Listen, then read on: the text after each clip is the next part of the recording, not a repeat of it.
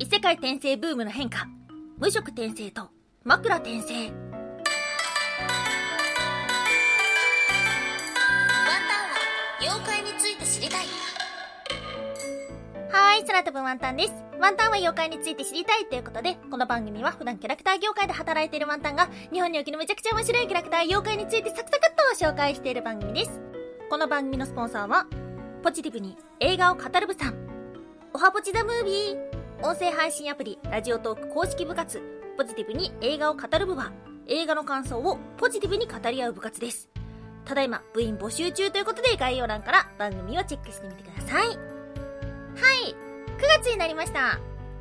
新しいスポンサーが入りました。7月末までは別の番組のスポンサーをしてて8月は夏休みでそして9月からこのポジティブに映画を語る部先輩さんとのお話で、まあ、新たにスポンサー契約となっております。はい。ありがたいですね。これでまたお小遣いゲットですよ。はい。どうですか？意外ですか？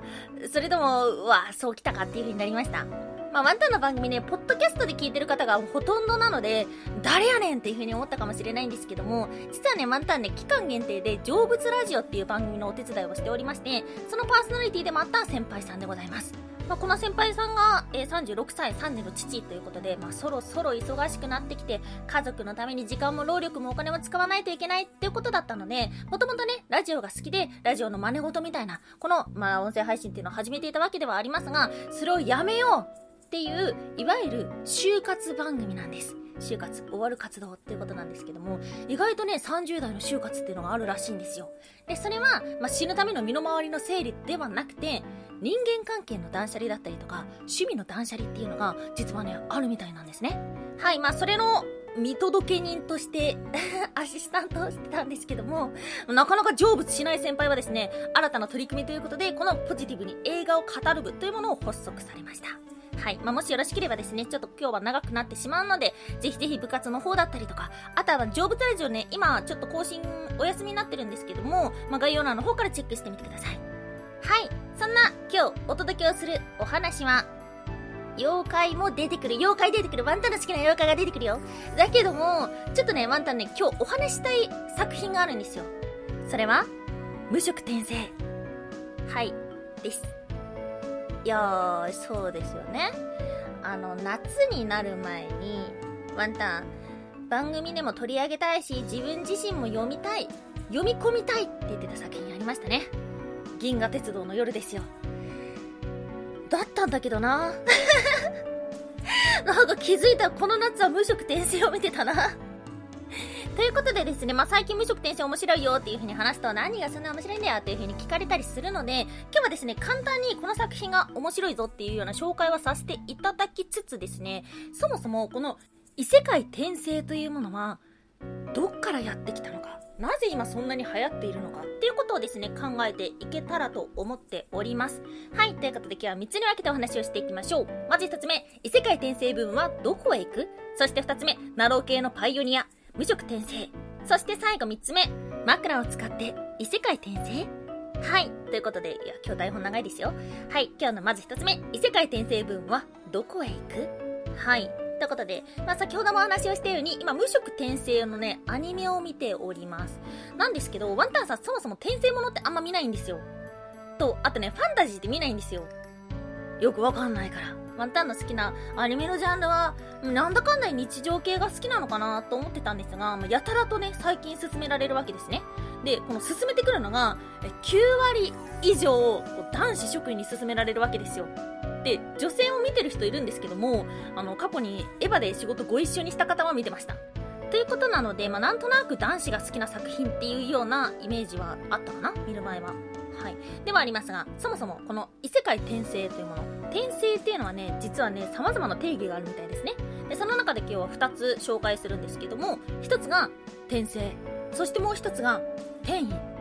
はい、転生というのは、一度死んでしまってから前世の記憶を持って別の人間だったりキャラクターとしての人生を歩むこと。そしてもう一つの転移。これは何かしらの形で異世界へ移動してしまうこと。ということでね、言われてみれば、ああ、違うなっていうふうに思いませんか？まあ、こうした作品が最近増えているわけではありますが、昔からありましたね。1970年代、漂流教室や火の鳥。ということで、昔から一つのジャンルとしてはあったんですけども、この近年のもので言うと、2009年にヒットしたソードアートオンラインからと言われています。はい。で、まあ、さっきもお話したように、ワンタンそもそもね、あんまり転生ものを見ないので、ちょっと調べてきた中ではあるんですが、あ興味深いなっていう風に思ったのが、昔は転移が多かったけど、最近は転生が増えてるって話を聞いて、え、なんでなんでっていう風に思ったわけですよ。旧時代のものっていうのが、異世界から何者かがやってきて現世を変えるお話だったりとか主人公が現世から異世界に行ってそして何かをして現世に帰ってくるっていうようなパターンが多かったって話を聞いてああちょっとわかるなっていうような気がした。ワンタンも昔見た舞台だったりとか映画だったりとかっていうのもなんかそのパターン多かったなっていうような気がします。それがどんどんどんどん転生ものが増えていきました。新時代、まあ今の時代のものっていうのは異世界に行きっぱなし。異世界で新たな人生を歩むっていうような話が増えてきたっていう風に見てこれ一体何でなんだろうなっていう風に思いました。まあいわゆる変身願望から来てるんじゃないかなと思ったんですけどもうーん転生ってなるとある種現実逃避的な要素なのかどうなんだろう。あとはそうだな。もしかしたら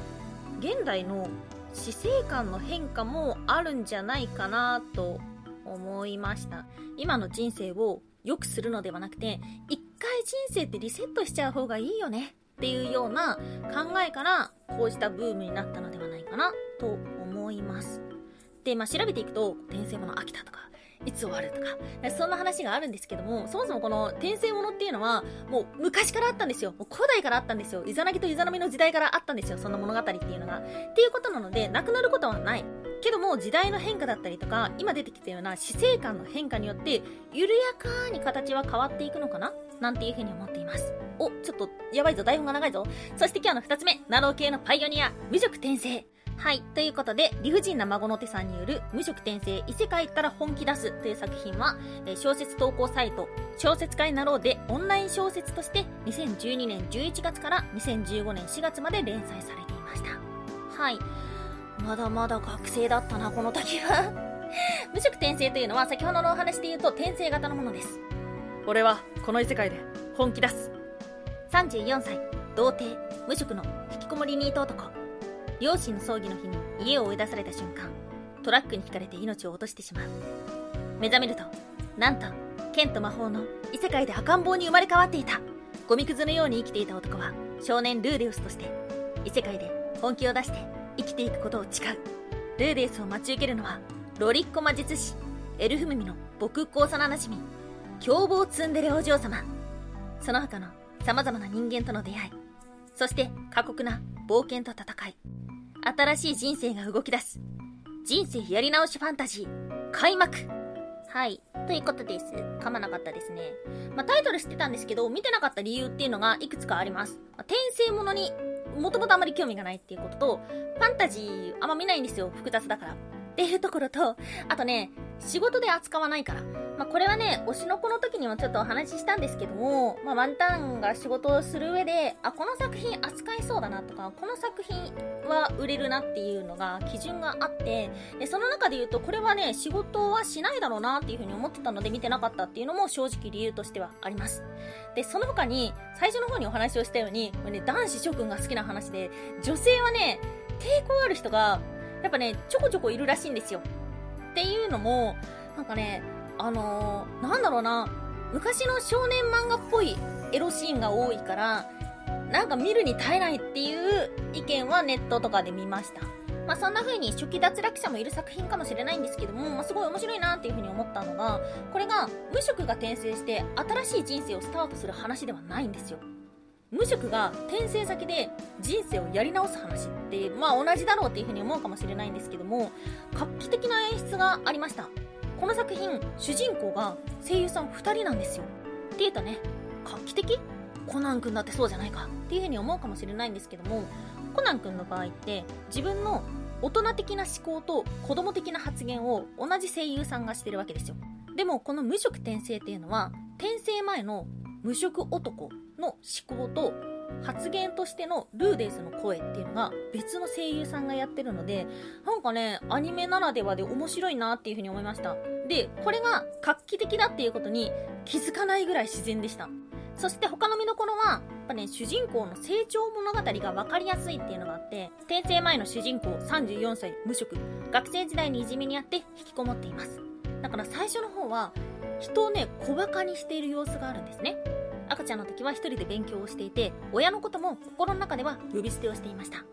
自分のことしか考えず、競争することもなく、人をなんとなく小馬鹿にしている。そんな主人公が様々な人間との関わりによって変わっていきます。ヒロインの一人、ロキシーってね、アラフォーの幼女がいるんですけども、彼女は魔術を教える家庭教師でした。そんな彼女は、主人公に対して、ある経験をさせます。それによって主人公は、尊敬しよう、あの小さな少女が、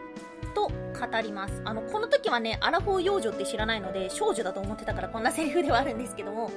で、他にもね、ワンタンがすごい印象に残ってるなっていうセリフが、15話かな？の、あの、人は変わるんですっていうセリフがあって、すごい何気ないセリフではあるんですけども、なんかそれがすごい印象に残ってて、この作品が全体的にファンタジーだから、よくわかんない言葉たくさん出てくるんですよ。っていう風によくわかんない言葉がたくさん出てくるんだけども、この無職34歳に必要な言葉っていうのがシンプルに出てくるから、何の作品かっていうのがブレずに見ることができるっていうところが、あ、なんか分かりやすくていいなっていうふうに思いました。多分ワンタン他のファンタジーだったら、あれこれ何の話だっけ？もういいや。って言って、また日常アニメを見て、みんな可愛いなーっていう風になってたかもしれないかな。だからね、分かりやすいってすごく重要だなっていう風に思いました。で、ただ、成長物語だから、全部見ないとよくわかんないんだと思います。その瞬間その瞬間っていうのはただの出来事になってしまうので全体を見て初めてこれが成長物語なんだろうなってわかると思うんですけどもワンタンもね実はアニメの1期を見てでこの間漫画を最新まで全部見てで2期を見ながらもう1回1期見てるんですよでその合間に小説も読むっていうねなんかよくわかんない見方してるんだけどそうそう。だからね、作品を全部見て、初めて、あ、あの時のこれってこういうことだったんだろうなっていう風にわかると思うから、ちょっとね、早く全部、全体を把握したいなっていう風に思ってるところがあります。やばいじゃん、もう時間がなくなってしまうよ。えーと、そしたらもうちょっと行くか、次に。はい、今日の最後3つ目。枕を使って異世界転生。はい、ワンタンの好きな妖怪は？いろいろあるんですけども、その中でワンタンが好きな妖怪のもうトップレベルに入ってるのが、枕返し。枕返しとは、夜中に枕元にやってきて、眠ってる間に枕をひっくり返す。または、頭と足の向きを変える、そんな妖怪がいます。東北に多いと言われていて、その姿は子供や坊主、または狸や猫の妖怪、貨車などの姿をしている、なんていう風にも言われています。はい、貨車が出てくるぐらいなので、実は人間の魂、命を奪う、なんていう風にも言われているそうです。昔の人は眠ってる間は魂が肉体から抜け出すと考えていました。その間に枕を返すことで魂が肉体に帰ることができなくなってしまうというような民間信仰もありました。平安時代の歴史物語、大鏡にも登場していたそうです。夢を見るということは一種の別世界へ行く手段だと考えられていました。そのため夢を見るために箱枕というものに睡眠作用のあるお香を炊き込むなんていうようなこともしていたそうです。枕の語源というのが、まあ、様々にあるんですけども、その一つが、魂が宿る場所、魂の蔵、玉倉、枕という話がありました。枕返しの話って今までもなんか3回ぐらいしてるような気がするんだけども、いや、枕返しってね、面白いなっていうふうに思うんだよね。まあ、枕返しが面白いっていうか、昔の人が夢を見ることに対して、そんな風に考えてたんだっていうところが面白くて、ワンタンもね、結構夢見るんですよ。朝、えーって起きて、それで親が夢見てた気がするってしたら、結構ね、スマホで調べちゃうの。何々の夢、夢占いって言って、そう、すごい調べるんですよ。で、あ、こういう夢他にも見てる人がいるんだっていう風に思ったらそれが面白くて。でさ、昔のさ、このネットもなくてさ、で、夢っていうものがなんだかよくわかんなかった時代からすると、寝てる間によくわかんない世界に行っちゃった。あえ、あれ何？ういうことえ、これってさ、家族に言っていいの？友達に言っていいの？それで異端者だと思われたらどうしようっていうような、いろんな葛藤があったと思うんですね。で、そのいろんな葛藤の挙句に生まれたのが枕返しっていう妖怪だと思ってて、だからね、それがすごく面白いなっていう風に思っています。まあ、たまにね、今でも聞かれるのが、またさん、妖怪って何ですか？っていう風に聞かれるわけですよ。で、まあ、正直、わからんけど、でもワンタンの中での妖怪とはの答えは、なんだかよくわからないものっていう風に言っています。まあ、昔の人はなんだかよくわかんないことが多かったわけですよね。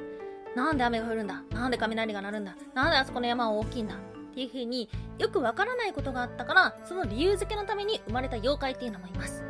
見えないものが怖いからそれに姿がつけられたというようなものもあります。ということなので、まあ、年々ね科学で証明されるものが増えていったから妖怪ってなくなるよ。っていう風にも言われてるんですけども、まあ、ワンタンはそんなことないかなっていう風に思っていてもしかしたら今は名前は変わったかもしれないけどもなんだかよくわからないことに名前を付けるってことがありますよね。最近友達と話したなんだかよくわかんなくて名前が付いたものは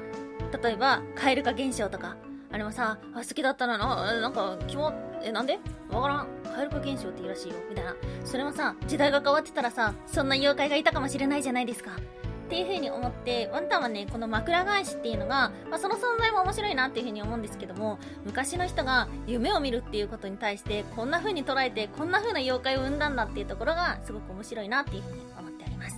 やばいよ今日めっちゃちょっと延長しまくってしまった。はい。ということであ長くない？めっちゃ長いねこんなに喋ったの初めてじゃないですか？ま、今日は新しいスポンサーコールから始まり、妖怪の面白さの話などを様々にしてきましたが、いかがでしたでしょうか？ちょっとね、お便りたくさんいただいてたので紹介したかったんですけども、またちょっと次回以降にお届けしましょう。はい、ということで、今日もお聴きいただきましてありがとうございました。以上、空飛ぶワンタンでした。